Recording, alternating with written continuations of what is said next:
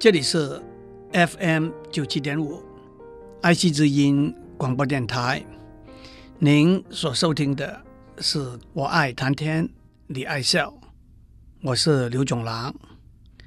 今天我找了几个经济学上，也可以说是日常生活里头的例子，指出我们在做决定的时候，有时候是纯理性的。可以完全用数学的模型来分析的，有时候是由直觉、义气来主宰。人类的天性有自私的一面，但是也有关心、爱心、维护公众共同利益的一面。我要讲的第一个例子是博弈理论 （Game Theory）。里头的一个有名的例子，叫做囚犯的两难 （Prisoner's Dilemma）。警察抓到两个偷窃的嫌犯，每个嫌犯可以选择保持缄默或者坦白招供。假如他们两个都保持缄默的话，每个人只要坐半年牢。假如他们两个都坦白招供的话，每个人要做两年牢。但是如果一个保持缄默，另外一个坦白招供的话，保持缄默的人要做五年牢，坦白招供的人就可以被释放了。当然，这两个嫌犯没有串供的机会。请问他们应该怎样选择呢？我们可以这样来分析：如果一个嫌犯决定保持缄默的话，最好的可能是另外一个嫌犯也决定保持缄默；但是最坏的可能是另外一个嫌犯决定坦白招供，那他就要坐五年牢了。如果这个嫌犯决定坦白招供的话，最好的可能是另外一个嫌犯决定保持缄默，但是最坏的可能是另外一个嫌犯也决定坦白招供，那他就要坐两年牢了。所以在这两个的选择之中，他比较了这两个选择的最坏可能，那就是坐五年牢，或者是坐两年牢，所以他会选择。坦白招供，另外一个嫌犯做了同样的分析，也会选择坦白招供，所以他们都得坐两年牢。首先，这两个偷窃嫌犯的选择是合乎逻辑的决定的。当我们面临许多不同的选择的时候，我们会把每个选择的最坏结果算出来。然后在所有的最坏的结果里头，选择最轻微的损失，也就是所谓两害相权取其轻，也就是博弈理论中所有最小中的最大，所有最大中的最小 （minimax） 这个观念。第二，在博弈理论里头，他们两个人的选择叫做一个平衡点。因为即使当一个嫌犯知道另外一个嫌犯的选择的时候，他不会后悔。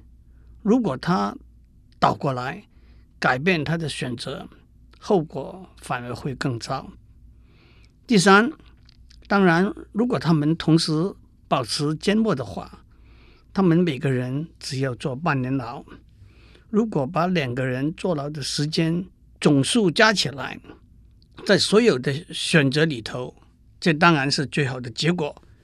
但是在没有串供的机会，也就是彼此不能互信的情形之下，每个嫌犯都不敢做保持缄默的选择。在现实生活里头，有许多跟这个例子一样的情形。当两个国家做军备竞赛的时候，一个国家可以选择花很多钱。扩充军备，也可以选择不花钱去扩充军备。如果一个国家花很多钱在军备上，而另外一个国家不花钱在军备上，对不花钱在军备上的国家，后果是不堪想象的。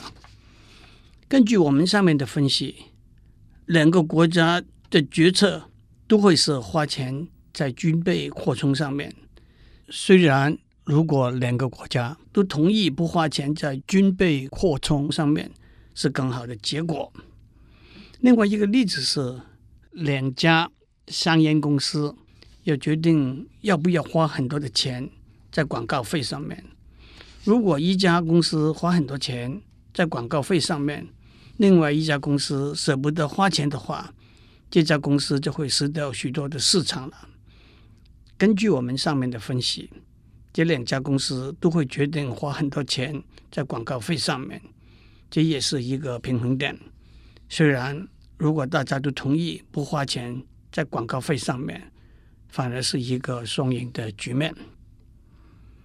我要讲的第二个很有名的例子叫做。最后通牒游戏 （Ultimatum Game） 这个游戏里头，我们把十块钱交给一个人 A，他要把这十块钱的一部分分给另外一个人 B。譬如说，他建议把十块钱里头的三块钱分给 B。如果 B 同意接受，B 就得到三块钱。A 就得到剩下来的七块钱。如果 B 不同意，那么我们就会把那十块钱从 A 那边收回来，A 也得不到什么，B 也得不到什么，一拍两散。有趣的问题是，A 应该建议把多少钱分给 B 了？如果您是一个很会打算盘的人，您会说 A。应该建议给 B 一分钱，自己留下九块九毛九。因为假如 B 是一个很理性的人的话，他应该会同意。因为如果他同意，他可以得到一分钱；如果他不同意，他连一分钱也得不到。真的是不要白不要。但是如果您懂得一点心理学的话，您会说这个建议差不多一定行不通，因为 B 可能觉得为什么 A 可以占这么大的比例，十块钱里头只给我一分钱呢？这明明是一个侮辱，干脆大家不要就好了。在现实的生活里头，有很多最后通牒游戏的例子。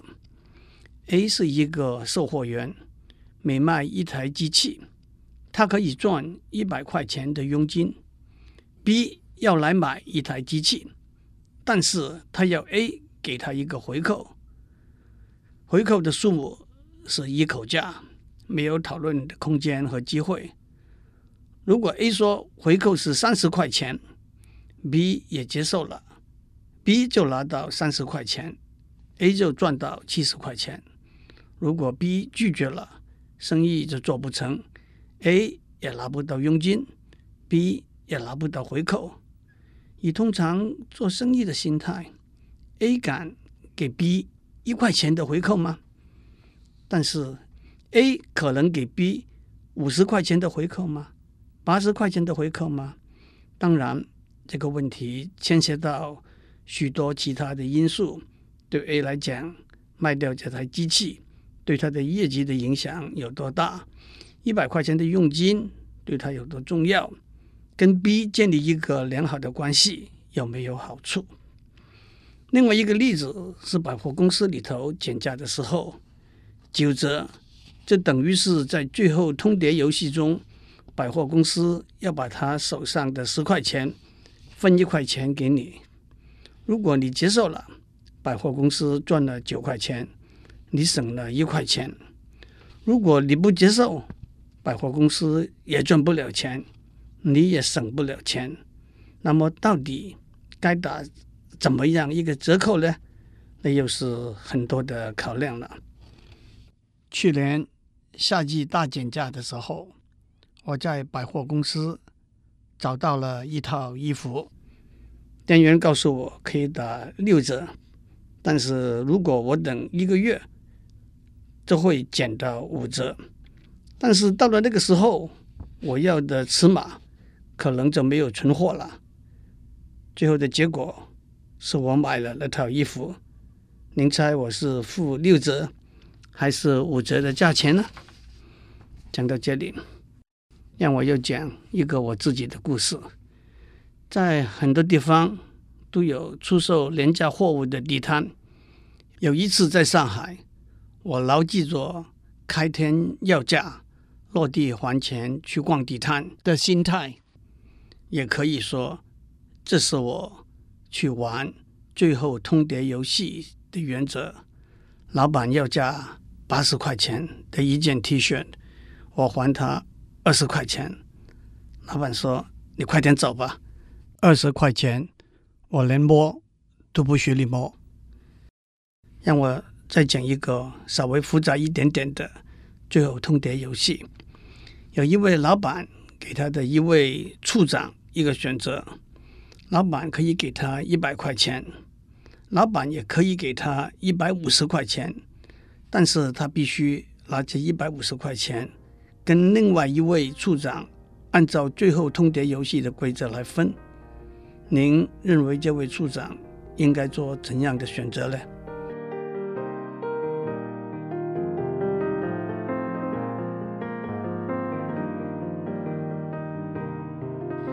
上面我讲了两个经济学里头的游戏，用来阐述解释经济学里头的一些观念和现象。让我再讲一个例子，叫做。公有利益 （public good） 的游戏，有四个人，每人手上有十块钱，他们可以把手上的钱拿出来，一起去投资。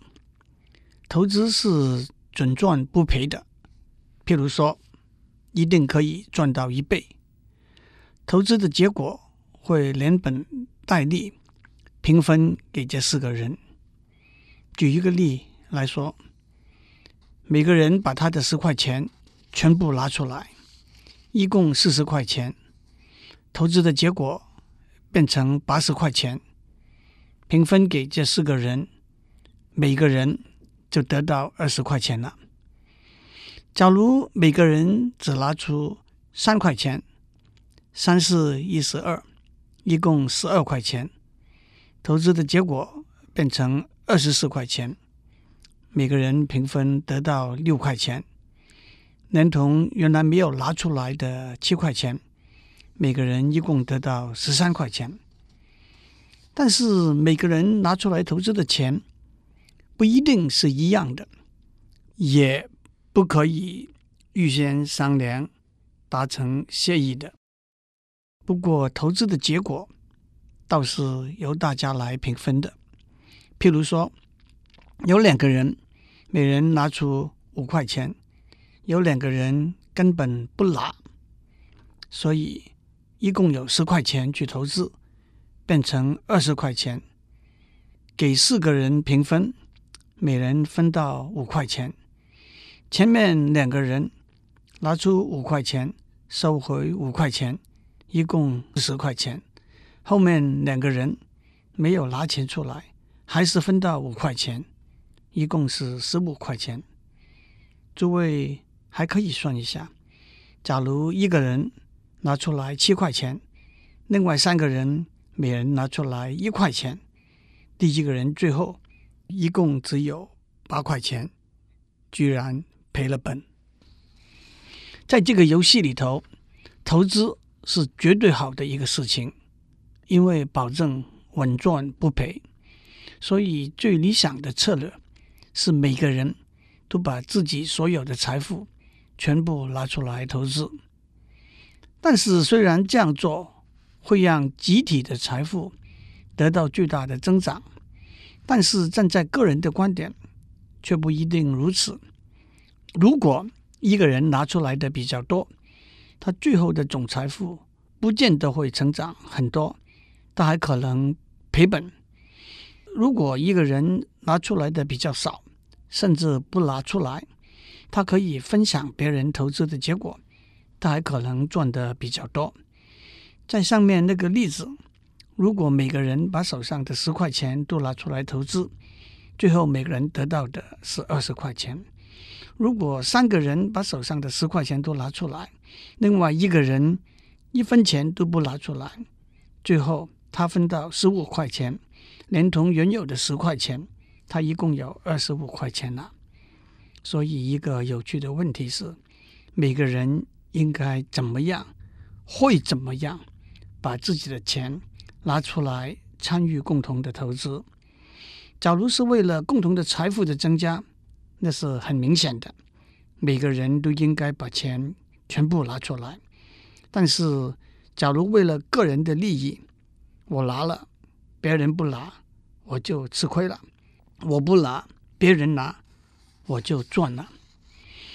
这个游戏代表了什么经济学的现象和观念呢？它代表大家分别付出不同的代价，目标是为了大家共同。而且是公有的利益，而这个共同公有的利益是由大家平均享受的。举一个例子来说，每个人缴纳的税不同，但是都可以享用公共的公园、风景区、公共设施。有些人捐很多钱给慈善活动，有些人捐一点，有些人不捐，但是慈善活动。是为了大家全体的福利的。有些人捐钱制作好的电视节目，支持好的无线电台，但是这些好的电视和无线电节目是大家都可以免费享受的。有些国家使用公共交通不买票是不容易给抓到的。那你买不买票呢？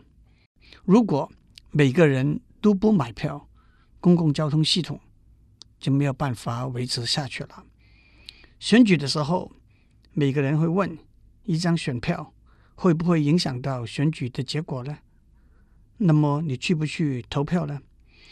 在做这些决定的时候，自己个人的利益、共同公有的利益、公德心、责任感，都是影响我们决定的因素。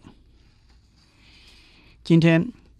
我讲了几个经济学上的游戏，当然这些游戏都是用来阐述、讨论、验证经济学上面许多的观察、理论和模型。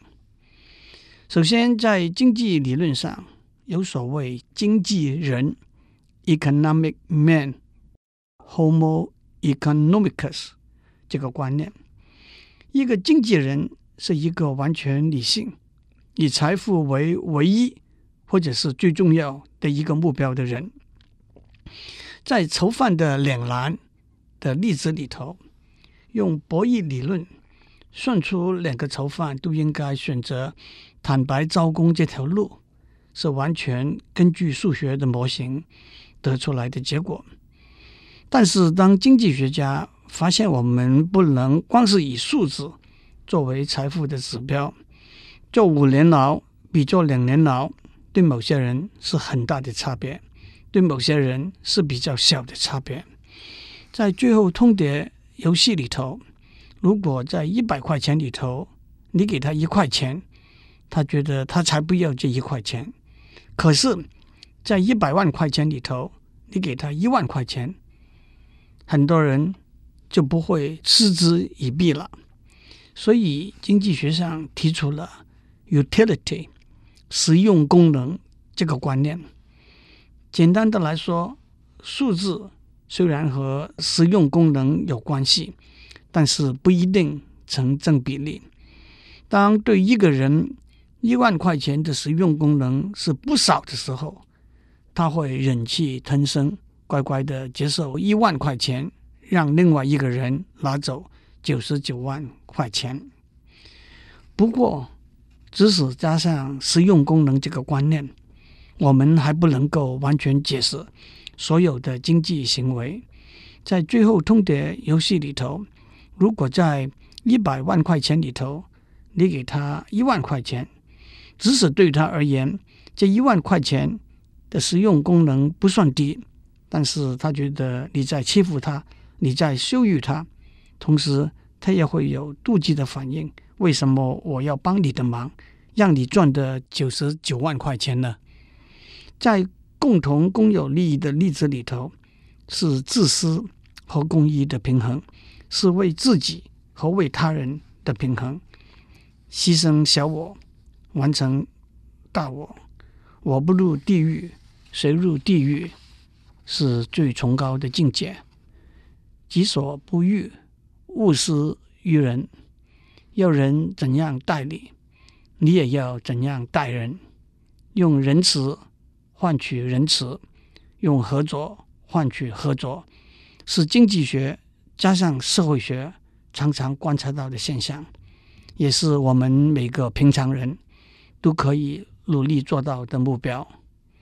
至于怀疑、猜忌、欺诈、瞒骗，也许可以得到短期的个人的利益，但是到了最后，对个人、对社会总体的损失，都可能是非常庞大的。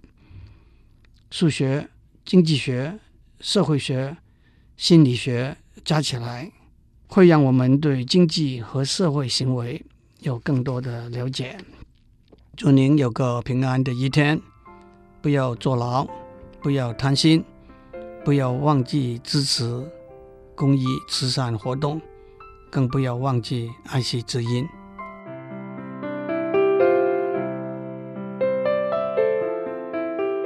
以上内容由台达电子文教基金会赞助播出。